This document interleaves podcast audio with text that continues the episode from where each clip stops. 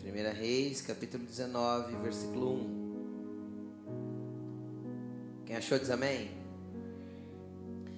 Senhor, em nome de Jesus, nós apresentamos a Ti essa palavra. Pai, em nome de Jesus, que essa palavra possa vir de encontro ao coração dos Teus filhos, aos nossos corações, Pai. Que ela possa ministrar, que ela possa mudar, que ela possa converter, mover, que ela possa, Senhor, reestruturar, porque ela é a tua palavra e ela não volta vazia, Senhor. Eu te peço em nome de Jesus que o Senhor possa fazer ela cumprir aquilo pelo qual ela foi enviada da eternidade para nós nessa noite. E que em nome de Jesus nós possamos ser, Senhor, nutridos, mantidos, alinhados e alimentados por esta palavra. Em nome de Jesus. Amém. 1 Reis capítulo 19, nós vamos ler do verso 1 em diante. Diz assim: Ora, Acabe contou a Jezabel tudo o que Elias tinha feito e como havia matado todos aqueles profetas à espada. Por isso Jezabel mandou um mensageiro a Elias para dizer-lhe: Que os deuses me castiguem com todo rigor, se amanhã nesta hora eu não fizer com a sua vida o que você fez a eles. Elias teve medo, fugiu para salvar a sua vida. Em Berseba de Judá, ele deixou seu servo. Entrou no deserto, caminho de um dia. Chegou a um pé de zimbro ou giesta, é a mesma planta, depois eu explico o que ela é. Sentou-se debaixo dele e orou, pedindo a morte. Já tive o bastante, Senhor. Tira minha vida. Não sou melhor do que os meus antepassados. Depois deitou debaixo da árvore e dormiu. De repente, um anjo tocou nele e disse: Levanta e coma. Elias olhou ao redor e viu ali junto à cabeça, a sua cabeça, e havia pão assado sobre brasas quentes e um jarro de água. Ele comeu, bebeu e deitou-se de novo. O anjo do Senhor voltou, tocou nele e disse: Levante-se, coma, pois a sua viagem será muito longa. Então ele se levantou, comeu e bebeu, e fortalecido com aquela comida, viajou 40 dias e 40 noites, até chegar a Horebe, o monte de Deus.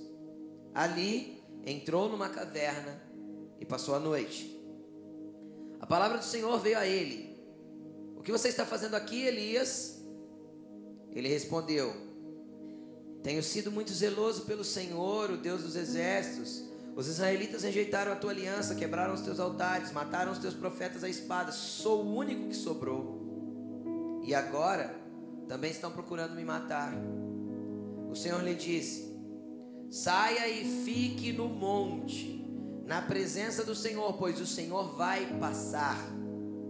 Então veio um vento fortíssimo que separou os montes, esmigalhou rochas diante do Senhor, mas o Senhor não estava no vento. Depois do vento houve um terremoto, mas o Senhor não estava no terremoto.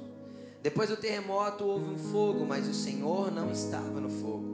E depois do fogo houve um murmúrio de uma brisa suave. Quando Elias ouviu, puxou a sua capa, cobriu seu rosto, saiu e ficou na entrada da caverna. E uma voz lhe perguntou: O que você está fazendo aqui, Elias? E ele respondeu: tenho sido muito zeloso pelo Senhor, o Deus dos exércitos. Os israelitas rejeitaram a tua aliança, quebraram os teus altares, mataram os teus profetas à espada. Eu sou o único que sobrou, e agora estão procurando matar-me. E o Senhor lhe disse: Volte pelo caminho de onde você veio, vá ao deserto de Damasco. Chegando lá, unja Azael como rei da Síria, unja também Jeú, filho de Ninsi como rei de Israel, e unja Eliseu, filho de Safate de Abel Meloá para suceder você como profeta. Feche a sua Bíblia e preste atenção aqui em mim.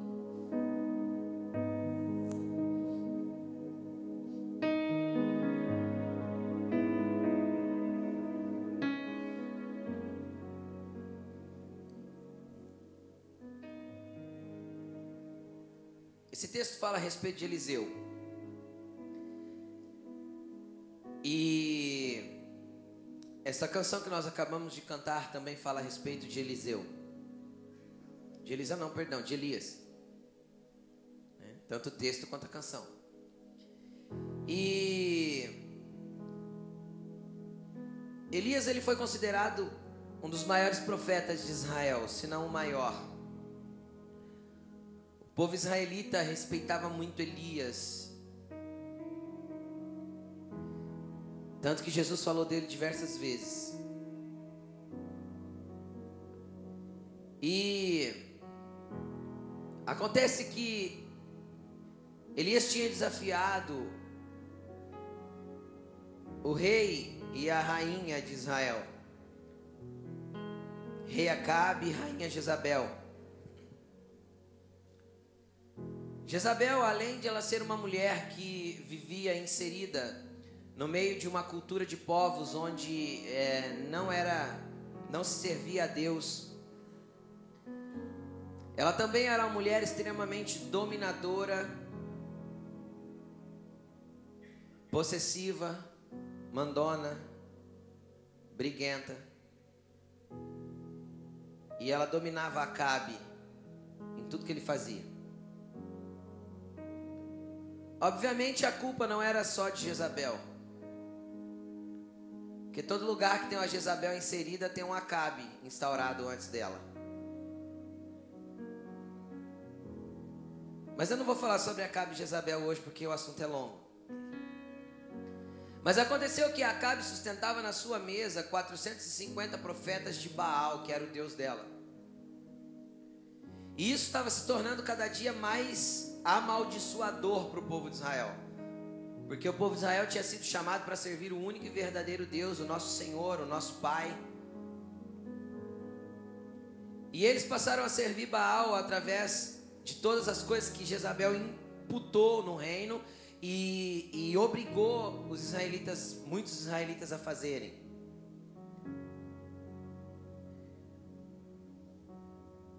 E o interessante é que Elias havia sido chamado para aquela nação como profeta.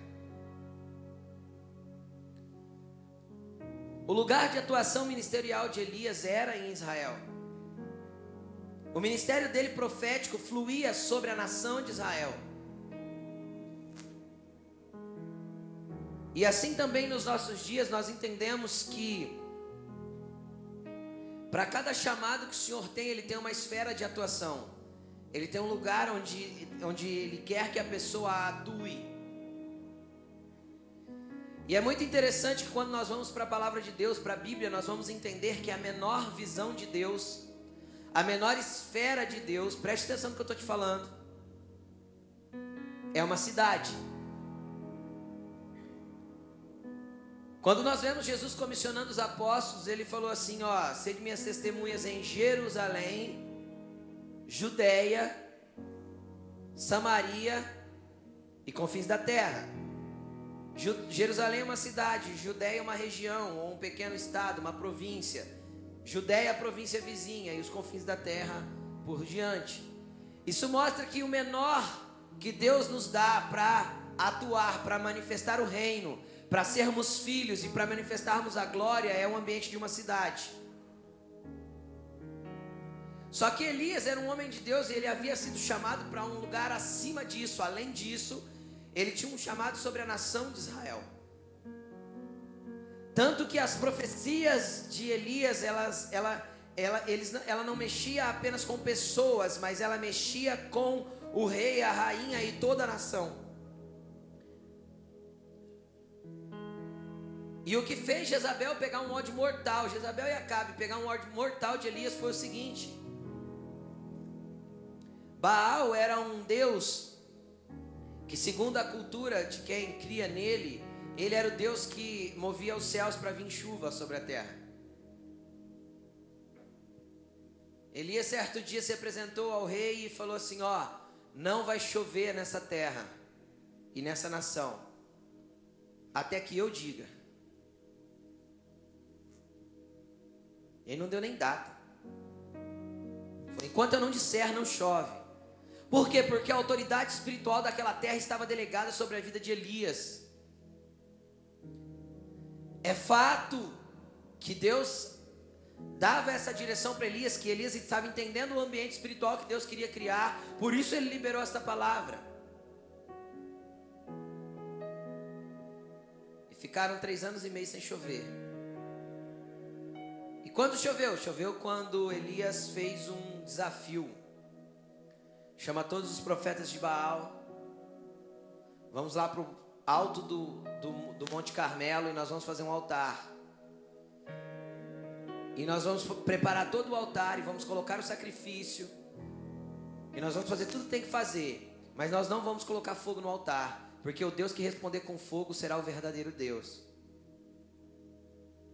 E a Bíblia diz que os profetas de Baal clamaram a manhã toda, até quase três da tarde, e eles se cortavam, e eles gritavam, e Elias começou a dar uma tiradinha neles, do tipo assim: será que ele foi viajar, o Baal? Será que ele está surdo, não está escutando vocês? Grita mais alto, quem sabe ele escuta. E Elias orou e o fogo do céu desceu e consumiu o altar, a lenha, o fogo e tudo que ele tinha lançado ali para em cima do altar. Eu não vou entrar em pormenores porque isso é outra pregação. E, e o interessante é o seguinte: depois disso, a Bíblia diz que ele matou os, todos os profetas para eliminar a maldição de Baal sobre a terra de Israel. E quando Acabe voltou para casa, triste, emburrado, porque Acabe era um bebê chorão, ele voltou e foi reclamar com Jezabel, Jezinha do meu coração. Você não sabe que aquele pi de Eliseu fez, de Elias fez. Aí Jezabel deu aquela aquela bela espalnada jezabélica. Se você conhece alguma, repreende agora em nome de Jesus. Isso não vai ficar assim não. Pode deixar que eu resolvo. Onde já se viu você não fazer nada? Você é um mole mesmo.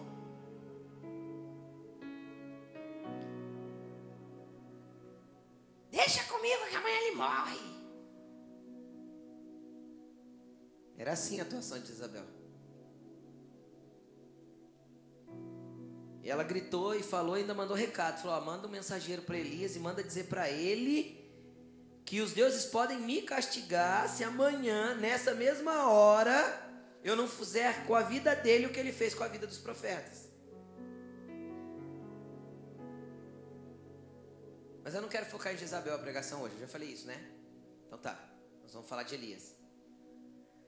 E Elias teve medo e fugiu para salvar a sua vida.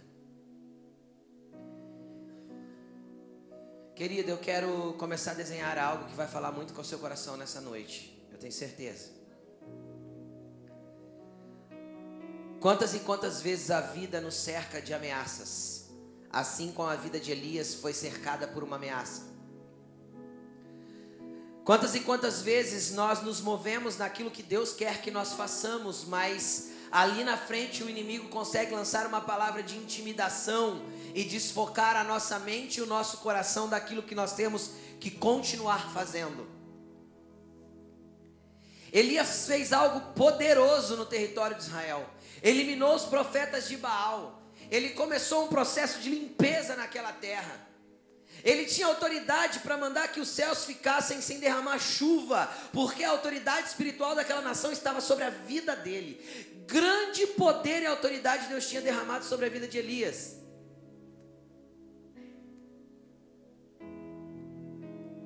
E todas as vezes que nós movemos a nossa vida para tentar nos aproximar de Deus, para tentar fazer algo que Deus quer que façamos, para tentar nos mover num ambiente, numa esfera que Deus quer que nós chegamos, ou que nós cheguemos, o inimigo sempre vai lançar ameaças para nos desfocar.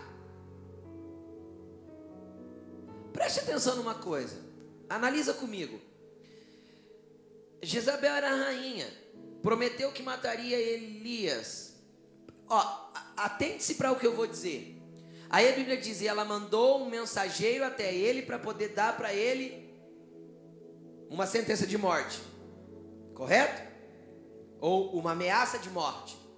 Amanhã até essa hora você vai morrer. Explica para mim por que ao invés de mandar um mensageiro, ela não mandou um guerreiro e já não mandou matar.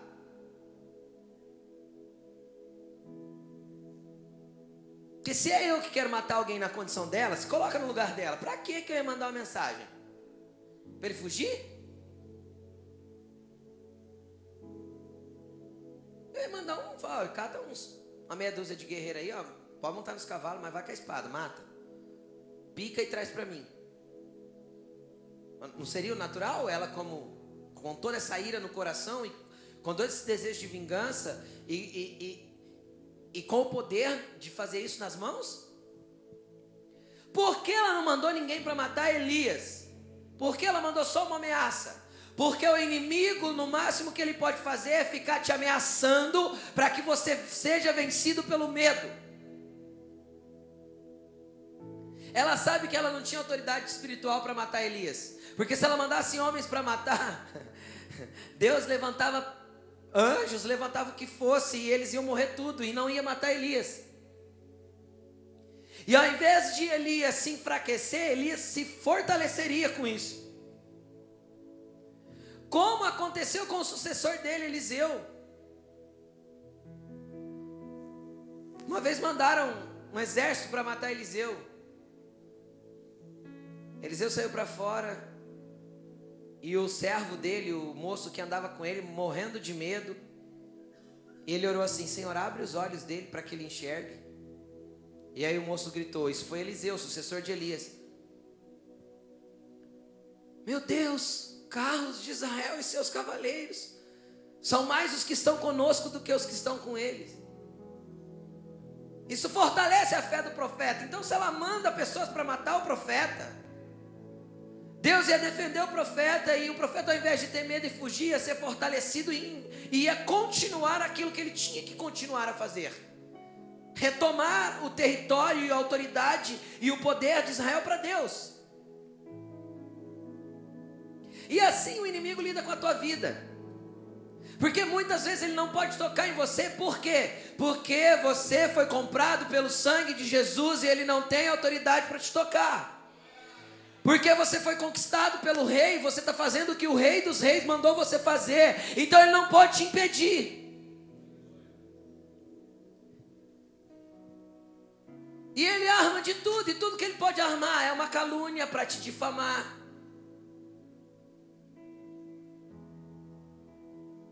É uma invenção de uma história para dizer que você não é o que você está dizendo que é. É alguma coisa para te colocar em descrédito. E é bem assim, eu já estou até acostumado com isso. Inventam histórias, falam que você fez o que você não fez, te caluniam. Para quê? Para te colocar medo e ver se você recua, se você retrocede, se você para. Porque se você continuar, não tem quem pode te impedir.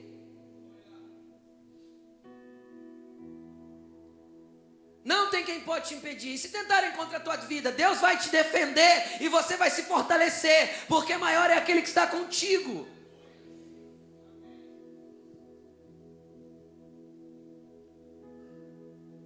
Então o que ela pode fazer? Ameaçar Elias.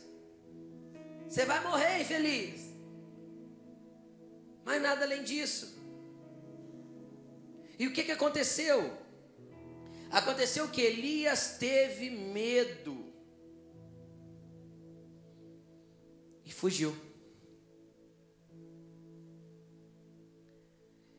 E esta muitas vezes é a nossa reação diante de situações da vida, diante de situações que o inimigo nos ameaça, diante de situações que, que cercam a nossa vida, diante de situações que vêm contra nós. A Bíblia diz que ele fugiu e é muito interessante o caminho que ele fez. Elias estava em Jezreel, ou Jezreel, que fica no norte do país, perto do Carmelo. E a Bíblia diz que ele fugiu e deixou o seu servo em Berseba.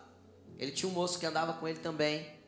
E ele deixou o seu servo em Berseba. Berseba fica no extremo sul do território de Judá. Ele saiu do norte, desceu, contornou Israel todo, passou por Judá todo, deixou o servo dele lá no extremo sul de Berseba. Eu fui entender a distância disso. De Jezreel a Berseba tem 230 quilômetros. Não é pertinho, não. E ele atravessou todo aquele território, deixou seu servo em Beceba, e a Bíblia diz que ele entrou no deserto o caminho de um dia. Isso aproximadamente 30 quilômetros, o caminho de um dia. Era aproximadamente o que um judeu andava. Era medido o caminho de um dia, aproximadamente 30 quilômetros. E a Bíblia diz que ele entrou no deserto ali, o caminho de um dia, aproximadamente 25 a 30 quilômetros. E ele achou um zimbro e deitou debaixo, uma árvore. É uma espécie de um arbusto grande que fazia sombra, que faz sombra. Existe o zimbro até hoje. E ele deitou debaixo para dormir. Agora eu quero que você entenda uma coisa. Olha o que o medo começa a fazer com as pessoas e hoje o Senhor vai te tirar daqui livre dos medos que atormentam a sua alma. Porque o medo paralisa. O medo tira o foco, o medo te leva para o lugar errado, o medo te expulsa do teu chamado, o medo estraga tudo que tem na sua vida, que Deus tem para fazer na sua vida. E aconteceu que ele foi na direção, e quando eu vejo o trajeto que ele fez, ele saiu de Jezreel, passou por Berseba, e ele entrou no deserto. Explica para mim. Da onde o povo de Israel tinha saído para entrar na terra prometida? Do deserto. E era ali, Berseba era o caminho da entrada para o deserto que dava em direção ao Egito. A Bíblia não diz que ele estava indo para o Egito, diz, não diz. Só que quando eu começo a entender um padrão bíblico, porque tudo na Bíblia existe um padrão, existe um, um panorama bíblico que nos explica algumas coisas. Preste atenção no que eu estou te falando.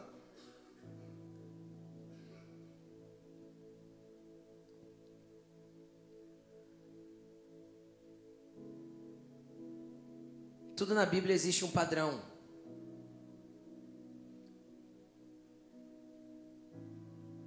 E quando a gente vê padrões de fuga, eles são sempre iguais. Preste atenção.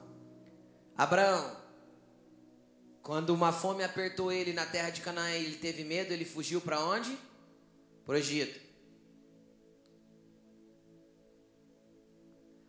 O povo de Israel, quando estava cercado pelos babilônicos, o povo de Judá, isso é relatado no livro de Jeremias, e eles tiveram um aperto, eles fugiram para onde? Para o Egito.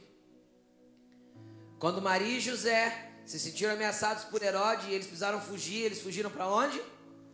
Para o Egito. Então eu acredito que a cabeça de Elias era: eu vou para o Egito. Por quê? Porque de Beceba para frente é só deserto. Não tem mais nada. Ou ele ia para o Egito, ou ele ia para o meio do nada, porque não tem nada. É uma região deserta. Entenderam? Então de Berseba para frente era deserto, ou seja, ou ele estava caminhando para o Egito, ou ele não tinha para onde ir. Então acredito que se, por se tratar de uma fuga, por se tratar de um desejo de escapar, ele estava indo para o Egito. Agora, o que isso simboliza e o que isso significa para nós? A maioria das vezes que o inimigo consegue distorcer a nossa visão, distorcer o nosso caminhar, distorcer o nosso modo de andar, a direção do que temos que fazer, distorcer o nosso chamado. Qual que era o chamado de Elias? Israel. A primeira coisa que o inimigo vai fazer é nos lançar medo. E depois que ele nos lançou medo, ele quer, ele quer nos conduzir de volta para o Egito. O que, que significa o Egito? A terra da escravidão. O que, que isso quer dizer, pastor? Quer dizer que você pode estar congregando numa igreja, frequentando um lugar como esse, há anos a fio, e a sua alma estar escravizada em algum lugar, em alguma região de cativeiro, em algum lugar egípcio que te prende, porque o local de escravidão é o Egito. Às vezes você não se moveu fisicamente como Elias se moveu, mas você tem se movido espiritualmente para lugares que te prendem de vícios, de promiscuidades, de, um, de, de, uma estagnação e de não mudar nunca o teu procedimento, de ser sempre igual, de um estacionamento espiritual, uma estagnação espiritual, um retrocesso constante da sua vida espiritual, eu estou dizendo. Deus estava te levando para um lugar de autoridade, como ele estava levando Elias, mas de repente, uma ameaça, um medo, um rancor, uma mágoa, uma falta de perdão, uma palavra que, que alguém disse que te ofendeu, uma palavra que, que alguém disse que te deixou chateado, você ficou com mimimi.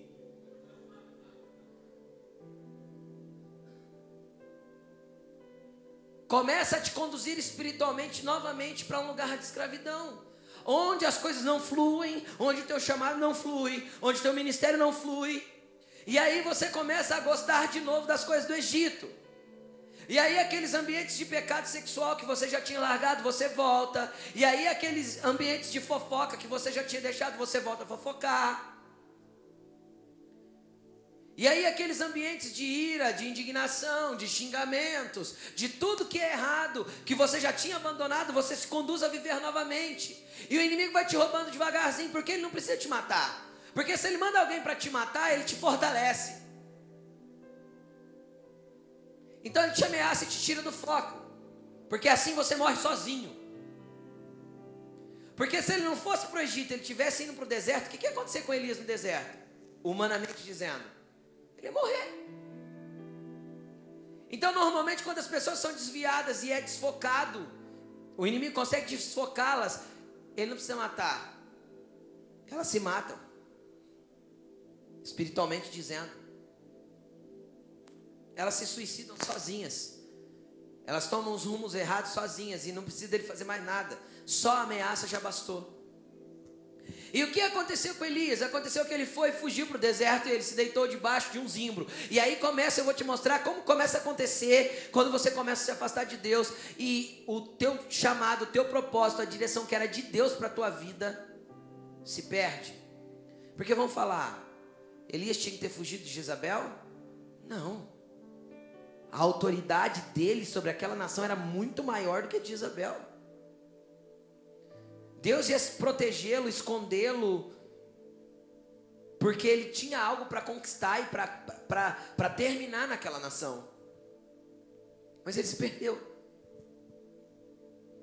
E Deus tem algo para a sua vida, escrito e desenhado para a sua vida. Ele tem um propósito para a sua vida. Ele tem, um, ele tem algo para fazer na sua vida. Ele tem algo para realizar através de você, em você e por você. Só que para isso você precisa ser movido pelo que Deus quer e não pelos desejos loucos da sua alma e nem por esses sentimentos distorcidos do seu coração. Porque o inimigo consegue muito facilmente distorcer os nossos sentimentos, angustiar a nossa alma e fazer com que perdamos o foco. E aí ele parou debaixo do zimbro. Eu acho muito interessante. A Bíblia diz que ele deitou e dormiu.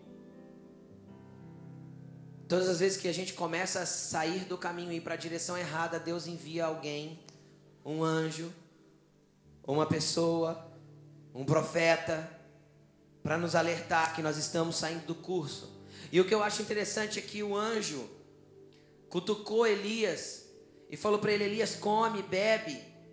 E, e, o interessante é que tinha pão milagroso ali, porque quem trouxe aqueles pães ali? Quentinho, acabado de assar. Sabe aquele pão que saiu do forno? Tava ali, pão, ó, top. Um jarro de água fresca no meio do deserto. Olha a reação de Elias. Ele senta, come, vira de lado e volta a dormir. Era um pão milagroso, era uma água milagrosa, era um anjo acordando ele.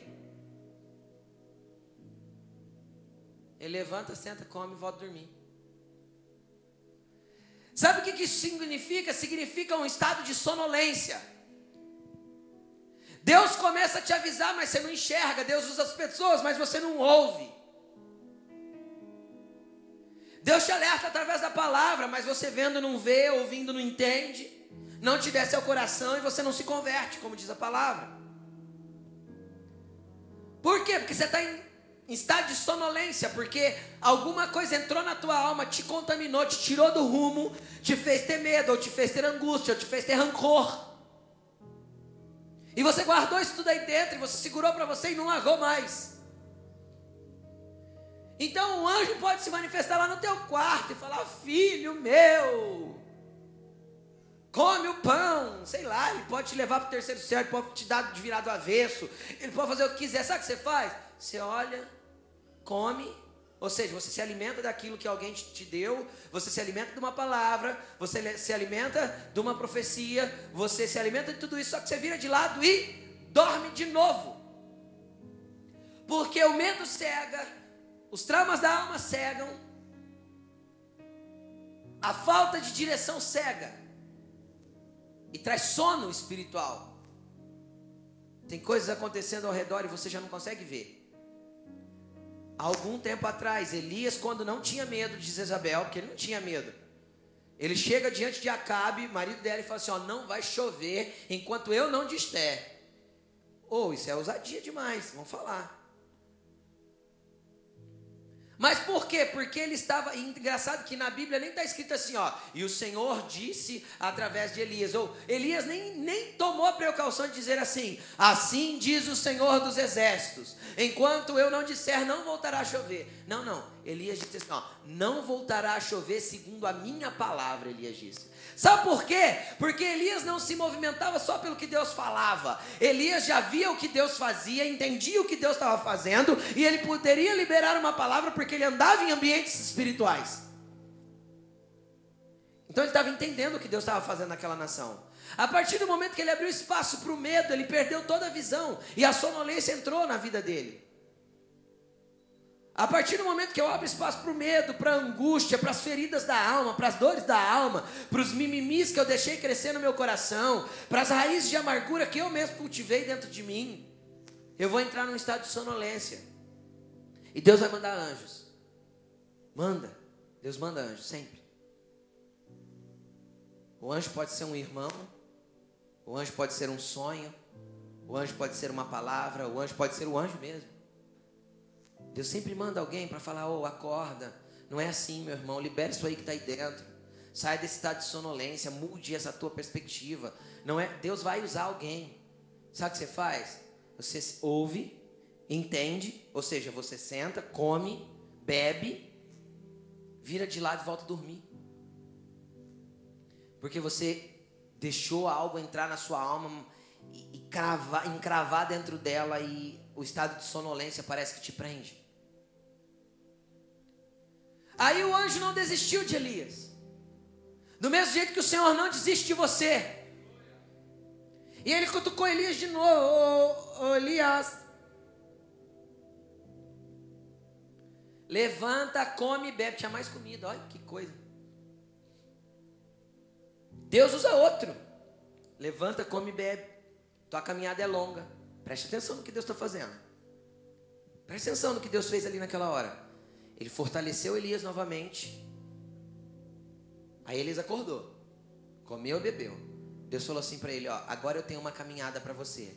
Você vai para Oreb. Então Deus consegue, com esforço, porque o anjo precisou insistir, mudar o curso que Elias tinha traçado. E conseguiu dar uma direção para ele. Mas é uma direção tanto quanto estranha. Começa a perceber para você ver. Da onde profeta Elias era profeta? De Israel. Por que Deus mandou ele para o deserto? Porque o Monte Horeb é o Monte Sinai. Sabe o Sinai? O primeiro lugar que o povo entrou no deserto e encontrou? É o Horeb, é o Sinai, tem o mesmo nome. O Monte de Deus.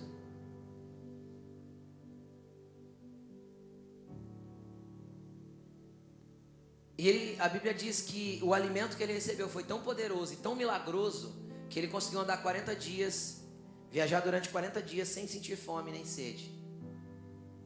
Tamanho poder e graça que Deus derramou através daquela pequena restauração que Ele deu para a vida de Elias. Então, normalmente, quando nós entramos nisso, Deus vai mandar pessoas, vai mandar coisas para nos dar um, um avivamento. Às vezes, nos despertar do sono, pelo menos, para que nós consigamos, ao mínimo, andar. Porque senão a gente morre debaixo do zimbro. Ao mínimo nos levantar e andar. E aí o interessante é que sempre Deus intervém, sempre Deus intervém com uma direção. E é uma direção normalmente ao mínimo estranha. Por que estranha? Porque a Bíblia diz que Elias chegou. entrou numa caverna, chegou no Horeb, entrou numa caverna, passou a noite. E no outro dia cedo, o Senhor veio a ele e perguntou: O que você está fazendo aqui, Elias? Eu acho que ao mínimo Elias tinha que ter perguntado assim: Senhor, não sei. O Senhor que me trouxe aqui, o que o Senhor quer de mim aqui?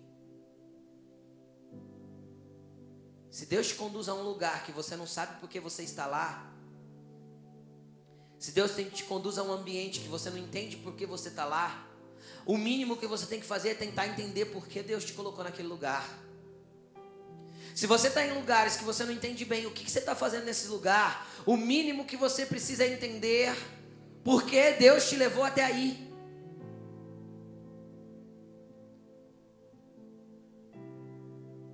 Elias teve 40 dias de caminhada até chegar no lugar onde Deus queria que ele estivesse. E por que Deus levou ele para o Monte Sinai? Por que Deus levou ele para o Horebe? Por que, querido? A nação de Israel nasceu no Sinai. Como uma nação escolhida, sacerdotal, profética, foi no Sinai que ela nasceu. Até então eram os filhos de Abraão. Quando eles chegaram no Sinai, o Senhor olhou para eles e falou assim: Eu escolho e chamo vocês para ser uma nação santa, um povo escolhido, sacerdócio real. E do Sinai saiu todas as leis, e do Sinai saiu toda a direção, e do Sinai saiu tudo aquilo que Deus queria que Israel fosse. Toda a direção para o povo de Israel partiu de Horebe. Vocês estão me entendendo ou não? O que, que Deus estava fazendo com Elias? Elias, eu vou fazer voltar, você voltar num lugar na onde você vai voltar a ter visões e entender o que eu quero para o meu povo.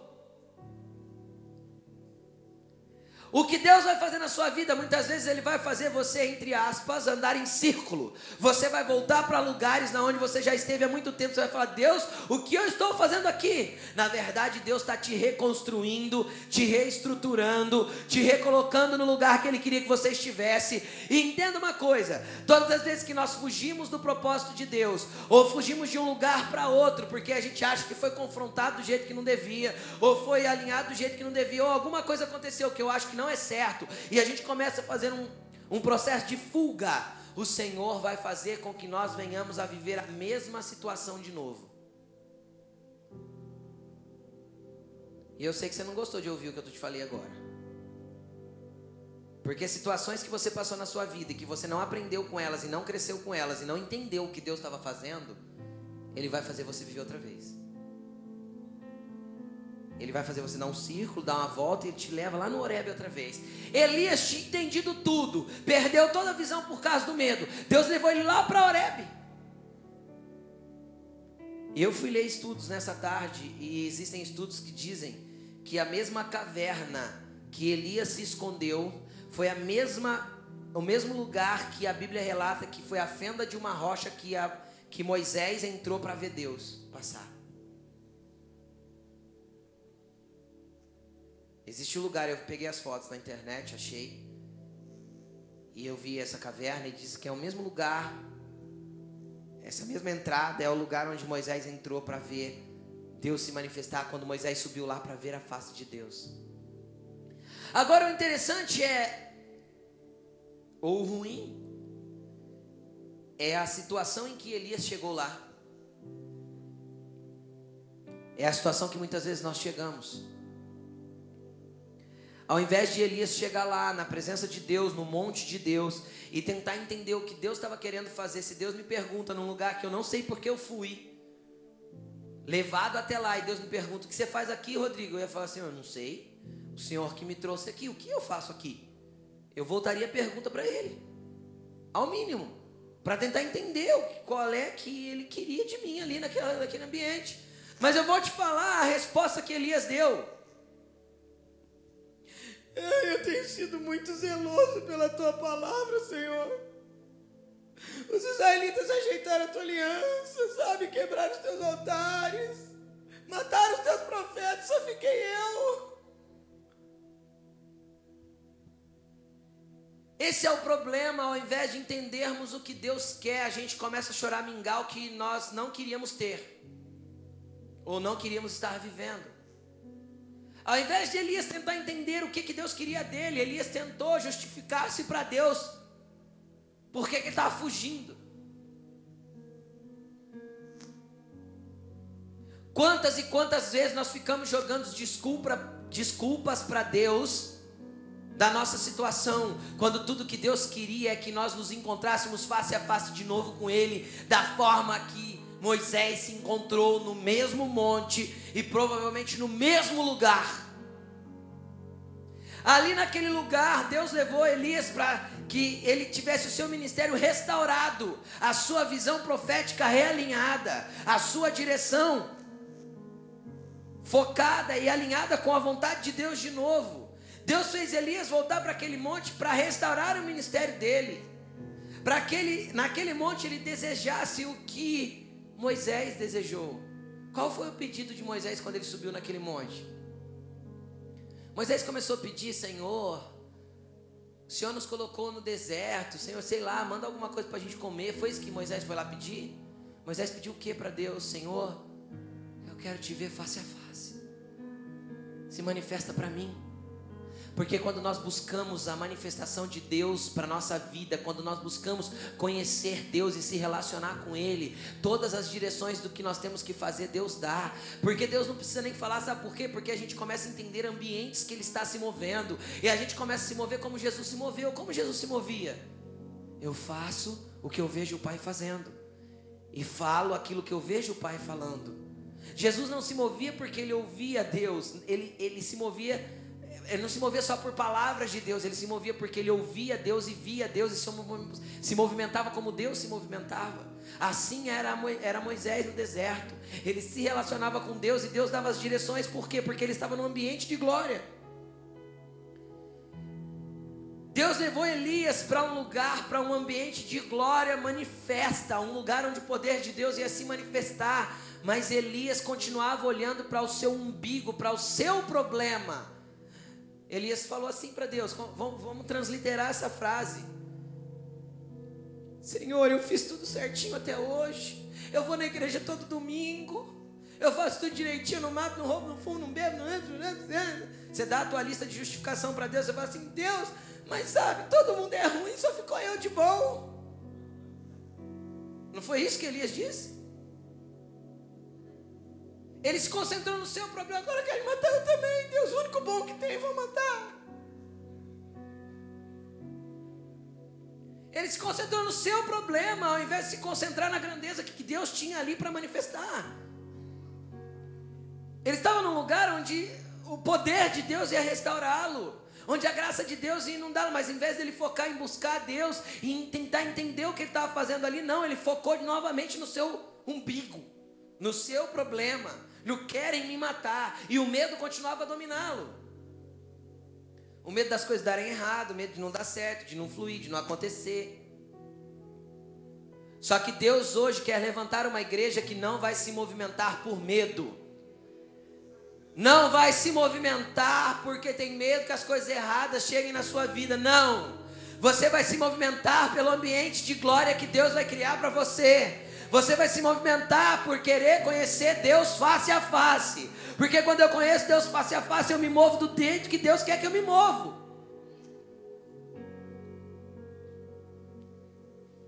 Agora o que mais me impressiona. Deus dá uma fala de novo com ele. O Senhor lhe disse: saia e fique no monte. Ele está dentro da caverna, certo? Saia e fique no monte, pois o Senhor vai passar. Meu Deus, era a mesma manifestação que Moisés viveu. A mesma. Só que ele tinha que sair da caverna para ver. Olha o que aconteceu. Veio um vento fortíssimo, separou os montes, migalhou as rochas na frente do Senhor, mas o Senhor não estava no vento. Depois houve um terremoto, mas o Senhor não estava no terremoto. Eu acredito que é um pequeno tremor, não é um terremoto, né? De várias escalas Richters. Né? E veio um, um fogo, mas o Senhor não estava nele. Depois do fogo houve uma, um murmúrio de uma brisa suave. Aí a Bíblia diz que Elias puxou a capa, cobriu o rosto, saiu e ficou na entrada da caverna. Ó, a ordem de Deus foi: Elias, sai para fora. Eu vou passar. Ele saiu para fora? Ele não saiu para fora. Ele não saiu. Ele ficou na caverna. No final, quando ele viu que a brisa estava suave, ele cobriu o rosto ainda e saiu para fora. Sabe como chama isso? Medo de ser confrontado pela glória de Deus. Ele tinha que ter saído, ele ficou dentro. Aí o que, que acontece? É o que acontece com um monte de gente na igreja. Com um monte de gente na igreja. Acontece. Existem ambientes, como se diz, Deus está manifestando uma glória e o poder está descendo. Ou numa linguagem mais vulgar, diria-se: o pau está caindo a folha. Né? De tanta glória que está descendo, de tanto poder que está vindo. É um vento forte que esmiuça rocha, que quebra penhasco, que faz tudo, e às vezes você está inserido no meio desse ambiente. Aí você olha para o lado, tem um irmão falando em língua, você olha para o outro, tem um irmão sendo batizado, você olha para o outro lado, tem gente profetizando, e você está. Você está assim, ó.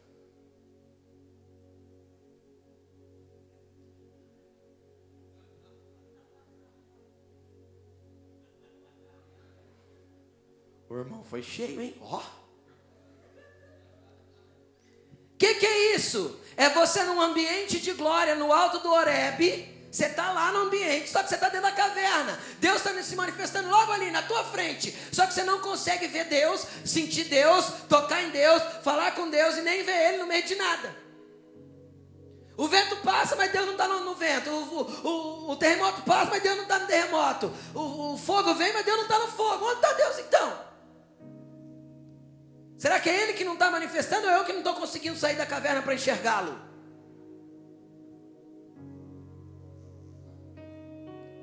Quantas e quantas vezes Deus nos coloca em ambientes poderosíssimos de glória?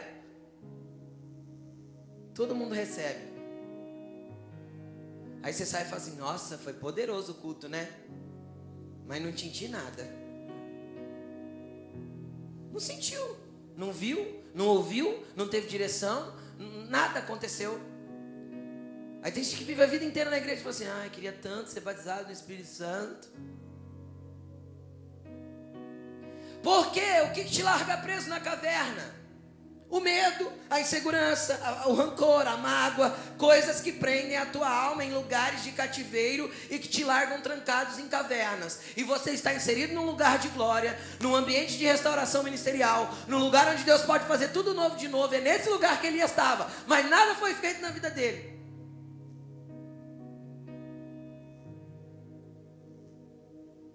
E alguns teólogos podem achar ruim, como assim nada foi feito? Ele era Elias.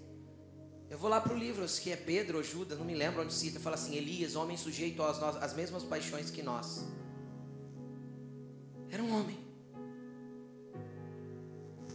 Ele não saiu da caverna. Aí no final ele ainda cobre o rosto para sair. Medo. Sai para fora. Tem só o murmúrio de uma brisa.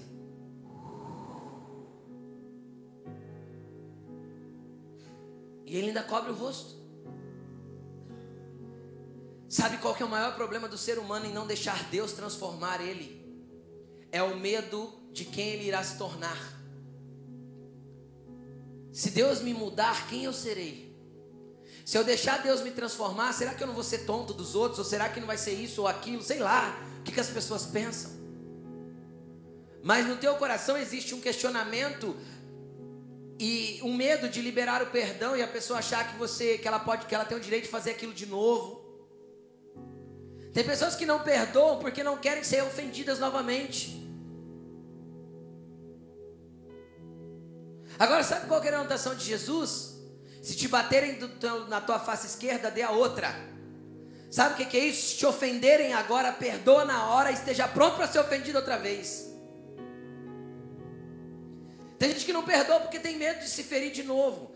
Tem gente que se fecha na caverna porque tem medo de alguém magoá-lo outra vez. Tem gente que se tranca na caverna por medo de que alguma coisa ruim aconteça. Em nome do Senhor Jesus Cristo, hoje o Senhor te libertará de regiões de cativeiro e trará você para o meio da manifestação da graça e da glória dele. Porque Ele não quer você vivendo essa vida de cristianismo raso, sem graça. Um cristianismo que não te transforma, que não te muda, que os ambientes que você está inserido não mudam. Deus te colocou e te chamou para um ambiente, por que ele não muda? Por que, que ninguém que está perto de você se converte?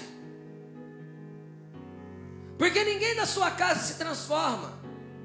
Você ora, jejua, ora, jejua, mas ninguém se converte na sua casa. Por quê? Porque você continua sendo o mesmo. Porque não são as suas palavras que convencem, são as suas atitudes.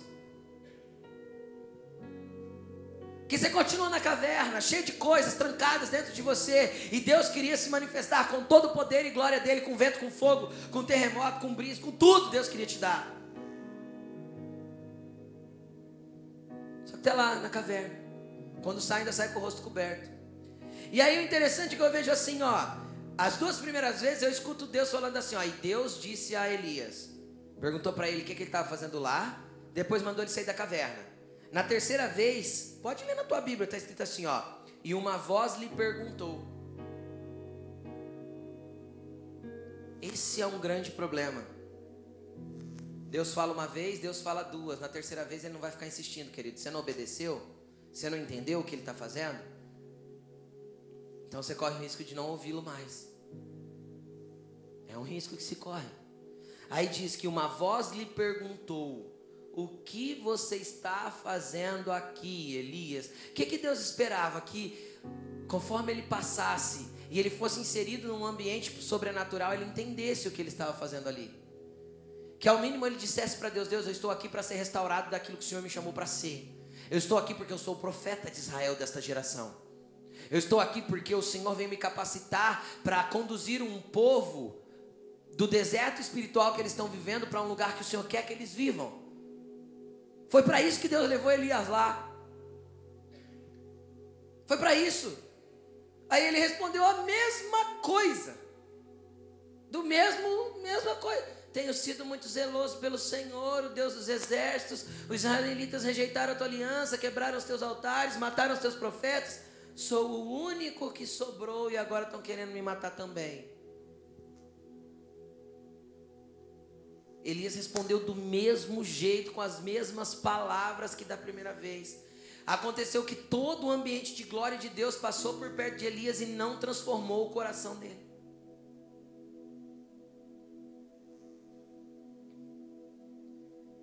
Por que, que eu estou pregando isso? Porque você corre o risco de viver numa igreja a tua vida toda e Jesus não conseguir transformar o teu coração, não conseguir transformar a tua atitude não mudar o teu jeito de ser. Olha para a pessoa que está do seu lado e fala assim, irmão, você está correndo riscos. Porque ser sempre igual e nunca ser transformado é um risco. É um risco, porque quem quer ser transformado ama ser exortado. Porque a exortação nos faz crescer. Quem quer ser transformado, ama ser exortado, chamado, ama ser alinhado, ama apanhar da palavra. Só que não usa ela só como Elias usou, uma comidinha para se fortalecer, para ir para algum lugar, não. Usa ela para mudar o interior e mudar o coração. Aproveita os ambientes de glória que Deus cria os fogos que passam, as ventanias que passam, os poderes que passam para poder entrar nele, fazer parte dele. Querido, eu não, eu não quero, eu falo de mim, não posso falar por você. Eu não quero ser um coadjuvante daquilo que Deus está fazendo. Eu quero participar, eu quero estar junto, eu quero entender o que Deus está movendo nesse tempo. Eu quero falar, Senhor, eis-me aqui, eu quero caminhar com o Senhor. Aonde o Senhor estiver indo, eu quero ir também. E para o lado que o Senhor estiver soprando, eu quero ir junto. E se o Senhor está no meio do terremoto, vamos tremer junto, Deus. E se o Senhor está no meio da ventania, vamos bagunçar o cabelo, mas eu quero estar com o Senhor. Não adianta a gente querer um Deus raso. Você conhece Deus? Então, eu já ouvi falar dele. Deus não quer que você ouça falar dele, Deus quer que você viva com ele. Caminhe com ele, ande com ele. E não e, e busque não fugir como Elias tentou fugir. Agora eu vou te falar o que é o perigo de fugir. O verso 15, Deus fala com ele de novo. E Deus é muito claro com ele. Olha, preste atenção. Eu vou ler para você de novo, preste muita atenção. Volte pelo caminho por onde você veio. O que, que Deus está falando? Faça o caminho inverso. Volte para mim, volte para o lugar que eu te chamei, volte para a esfera que eu te coloquei, volte para Israel. Não era essa a ordem? Continuando. Volte para o caminho de onde veio, vá para o deserto de Damasco. Deus deu um trajeto para Elias. Chegando lá no deserto de Damasco, você vai ungir Azazel como rei da Síria. Unja também Jeú, filho de Ninsi, rei de Israel. Olha a autoridade que Deus estava liberando sobre Elias de novo. A autoridade para trocar o rei da Síria.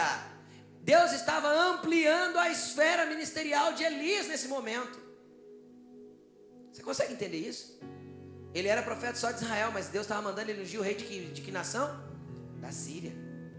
Era a nação que ficava, fica até hoje, né? A Síria, essa mesma Síria que você está vendo, está em guerra civil há seis anos já. É, fica ao norte de Israel. Vá até lá, unja Azael como rei da Síria. Volta, unge Jeú como rei de Israel. Imagina um profeta que tem autoridade para pôr e tirar governantes de um país, para ungir reis e destituir reis. Era esse nível de autoridade que Deus estava dando para Elias. Mas o coração dele ainda estava preso no medo. E como que eu sei disso? Aí Deus continua. Depois que você fizer isso, Elias, ele fala: é, unja Eliseu. Então Deus dá um trajeto: vai para Damasco, unge Azael, como rei da Síria, unge Jeú como rei de Israel. Depois você vai ungir Eliseu, filho de Safate, para ser seu sucessor como profeta. Elias tinha um caminho para seguir. Agora entenda uma coisa, eu vou te falar com muita clareza. Pode ser que você não entenda bem isso, ou você fala, ah, eu não acho que é bem assim. Eu entendo assim. Elias foi embora da terra antes do tempo. Mas não foi Deus que levou ele, foi, mas levou ele antes do tempo determinado para ele. Por que eu digo isso? Porque Elias, você pode continuar lendo o texto. O versículo que nós paramos de ler no versículo 16. O versículo 19 diz que: Então Elias saiu de lá e encontrou Eliseu, filho de Safate. Qual que era a ordem de Deus? Para ele ir a Azael primeiro, para depois ele ir em Jeú, para depois ele ir para Eliseu. E ele foi direto para Eliseu. E aí ele ungiu Eliseu. Para quê? Para ser o seu sucessor. Elias não queria mais, cansou. Deus deu três palavras para ele. Ele obedeceu uma só. Qual que ele obedeceu? A que parecia mais confortável para ele. E quantas e quantas vezes nós nos movemos assim? Tinha três ordens, ele obedeceu só uma, a que parecia sanar o problema dele. Eu vou lá unjo Eliseu porque ele é meu sucessor. Então eu posso ir embora. Eu posso voltar ao primeiro pedido que eu fiz para Deus. Deus me mata. Vocês conseguem entender isso? Elias foi até Eliseu, ungiu Eliseu, Eliseu começou a andar com ele, e alguns dias depois Elias foi levado ao céu num redemoinho. Agora fala para mim, quem ungiu Azael? Quem ungiu Jeú? Eliseu. Por quê? Porque Elias não obedeceu. Deus não mandou Eliseu, ele ungia Eliseu para Eliseu ungir Azael e ungir Jeú. Pode ler. Em 2 Reis você vai encontrar Eliseu ungindo Azael e Eliseu ungindo Jeú. Azael se tornou rei da Síria E, e, e Jeú se tornou rei de Israel. Mas essa unção não estava sobre a vida de Eliseu, estava sobre a vida de Elias, mas ele desobedeceu.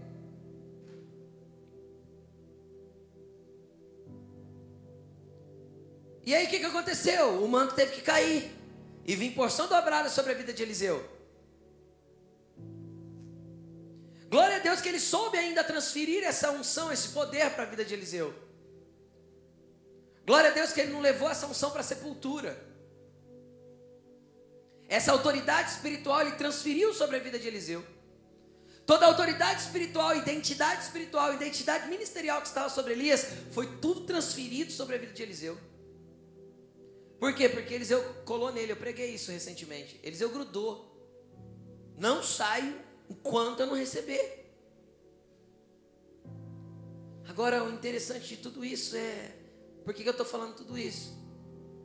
É porque enquanto você estiver fugindo do teu chamado, enquanto você estiver fugindo de Deus, enquanto você estiver se movendo pelos traumas, pelos medos, pelos rancores, pelas dores, enquanto o teu coração, o teu coração e a tua razão te movimentar mais do que Deus te move. Você corre o risco de ir embora desta terra sem ter cumprido metade do que Deus mandou você cumprir. Você corre o risco de ir embora dessa terra sem ter feito o que Deus gostaria que você tivesse feito. Enquanto você não aprender a se mover como Deus está se movendo, e não movido pelas, pelas motivações do seu coração, como Elias se moveu no final do seu ministério, pela motivação do, do seu coração, e acabou não cumprindo o que Deus tinha para ele. Deus tinha três ordens. Ele cumpriu apenas um terço. Por quê? Porque o coração se perturbava em não estão me olhando, não estão me reconhecendo, não estão me vendo, sei lá, ai, o fulano falou isso, o Beltrano falou aquilo, fulano não olhou para mim, ninguém ligou para mim, ninguém cuidou de mim, ninguém isso, ninguém aquilo, querido, para com esses mimimis em nome de Jesus, porque o Senhor quer te levantar como um profeta de autoridade sobre o lugar que você está inserido, seja o teu trabalho, seja a tua casa, o Senhor quer te erguer para te usar. Libere-se dessas angústias da sua alma. Saia dessas regiões egípcias de dentro da sua alma. Infelizmente, nós vivemos uma geração de cristãos presos. Aí tem gente que fala assim: tem gente, eu conheço um monte. Inclusive pastores amigos meus, vão dizer. Eu não acredito nisso, porque se o Cristo vos libertar, verdadeiramente sereis livres. Então, mas o Cristo só vos liberta se eu quiser que ele, se eu deixar ele me libertar. Porque eu posso falar que eu ando com Cristo a vida toda e continuar cativo. Se ele libertar, realmente eu sou livre. Mas se eu não deixar ele me libertar, eu nunca vou ser livre.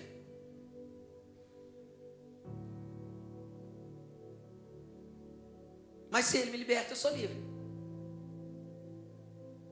Mas ele me liberta quando eu deixo ele me libertar. Porque eu vejo Elias, Elias não se deixou ser liberto de uma mente cativa. Uma ameaça conseguiu colocar a mente de cativo, é, uma mente de Elias e o coração de Elias cativo. Ah, mas ele foi salvo? Claro que foi. Foi salvo e foi levado de forma poderosa para o céu sem morrer. Eu não estou falando que Deus arrancou o que estava sobre a vida dele. Deus transferiu para Eliseu. Derramou tudo para Eliseu. Eu não estou falando que ele perdeu o que ele já tinha, porque o que Deus dá, Deus não toma. Os dons que Deus derramou continuam lá.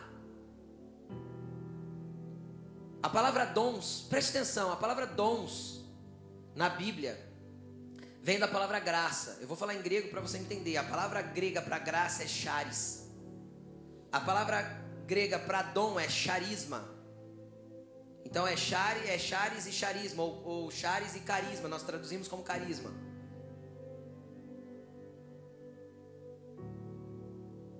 Porque existe um movimento carismático, que seria um movimento que se move por dons. Porque a palavra dons em grego é charisma. Se charis é um favor que eu não mereço, que é graça, o dom é um presente da graça. É isso que significa. É um presente que o favor que eu não mereço me dá. E presente eu não tomo de volta. É presente. Quando Deus te presenteia com um dom, o dom vai ficar sobre a tua vida, filho, mesmo que você esteja cativo em regiões egípcias. Deus não tirou o dom de Elias. Não tirou a salvação de Elias, porque não vem, não vem por ele, vem por Chares. Não é isso? Salvação não vem de vós, é dom de Deus, para que ninguém se glorie. Ele não tira a salvação porque vem dele. Ele não tira dons porque ele presenteou. Mas você pode viver uma vidinha medíocre e mesquinha espiritualmente dizendo, preso em regiões onde a tua alma e o teu entendimento te colocou, onde o medo te aprisionou, onde o rancor te aprisionou, onde várias coisas te aprisionaram e você continua aí, achando que você está bom, você é um bom cristão, você vem na igreja todo domingo. Deus não quer só isso para você. Deus não quer só isso para você. Ele quer que você seja um agente de transformação lá no teu trabalho.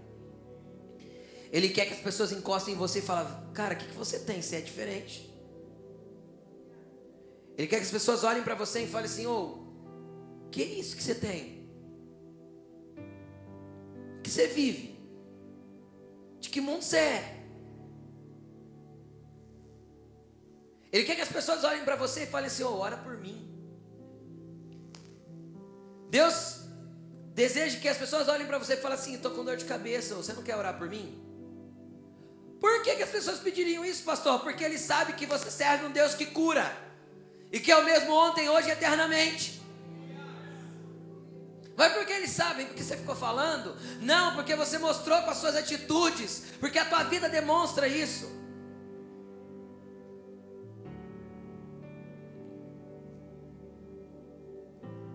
Não interrompa o que Deus quer fazer na sua vida.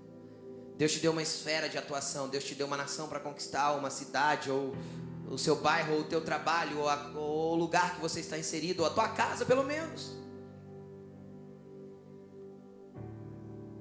Por que ninguém se converte lá em casa, pastor? Porque faz tempo que você não dá testemunho lá, filho. Porque toda vez que alguém fala com você, você fala assim: que foi? Você é um grosso, mal educado, ranzinza.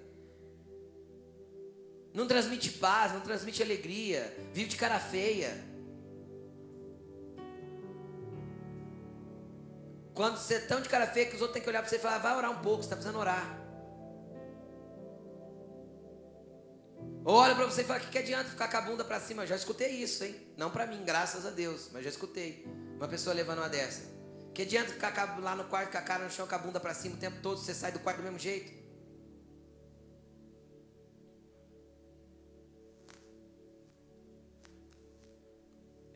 Transformar, querido, hoje Ele quer te libertar. Hoje Ele quer te libertar, hoje Ele quer que você, cada vez que você entre no quarto, cada vez que você vá para o Oreb, você sai de lá um pouco diferente. Porque um dia você viu o vento, no outro você viu o terremoto, no outro você viu o fogo, e daí a pouco você está se movendo junto com Deus nesse ambiente. É isso que Ele espera, é isso que Ele quer de você, é aí que Ele te leva, é, é nesses ambientes que Ele quer te conduzir. Coloque-se de pé, hoje é noite de libertação, hoje é noite de liberdade. Hoje é noite de sair desses ambientes de Egito que você tem vivido. Às vezes você está tentando fugir faz tempo. Mas para a honra e glória do Senhor, a tua fuga te conduziu para esse lugar nessa noite. E às vezes você pode dizer nessa noite, como Elias, como Deus perguntou para Elias: O que você faz daqui hoje? Hoje o Senhor te pergunta: O que você faz aqui, filho? E eu sei que muitos não terão respostas e dirão: Senhor, não sei o que eu faço aqui.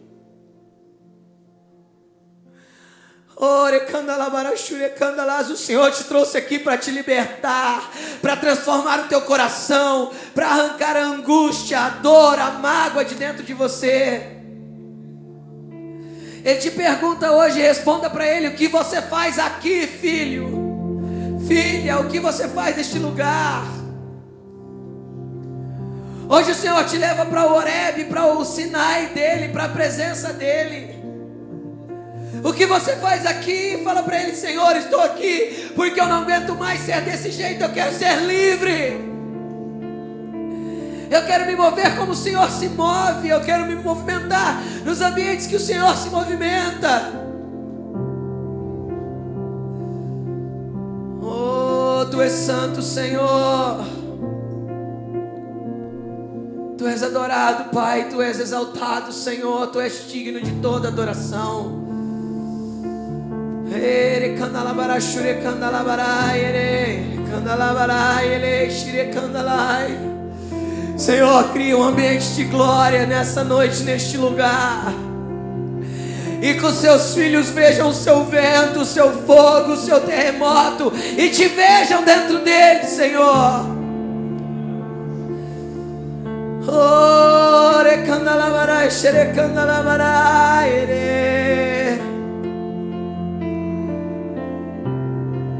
Só você que quer ver o Senhor e quer voltar a enxergá-lo e entender como ele está se movendo. Você quer ser restaurado, você quer ser alinhado com a vontade dele. Sai do teu lugar e vem até aqui para frente. Vem. Tu é santo, santo, santo, Pai. Vem. Hoje o Senhor vai te arrancar de lugares de cativeiro, querido. Hoje o Senhor vai te tirar de cavernas e vai para levar para um lugar onde você consegue entendê-lo e enxergá-lo. Quem está aqui na frente, dê algum passo, alguns passos para frente para caber todo mundo, por favor.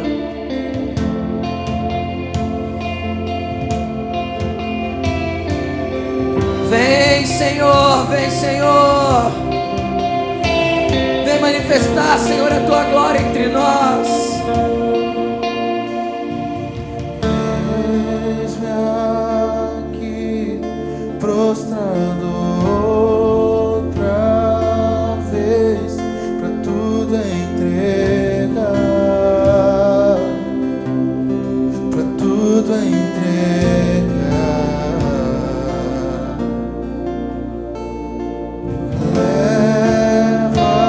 Seus olhos, desconexo do natural, para que você consiga enxergar o sobrenatural nessa noite que passa perto de você. Vem, Senhor, com a tua glória neste lugar. Que nós sejamos transformados de glória em glória. Eu me.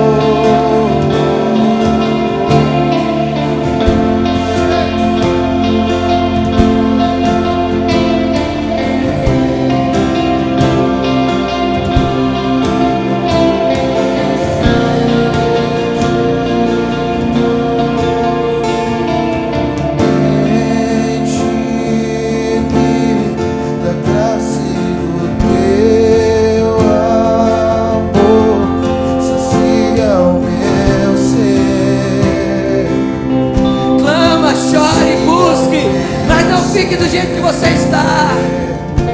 Deixa o Senhor conduzir a tua vida e te libertar, queridos.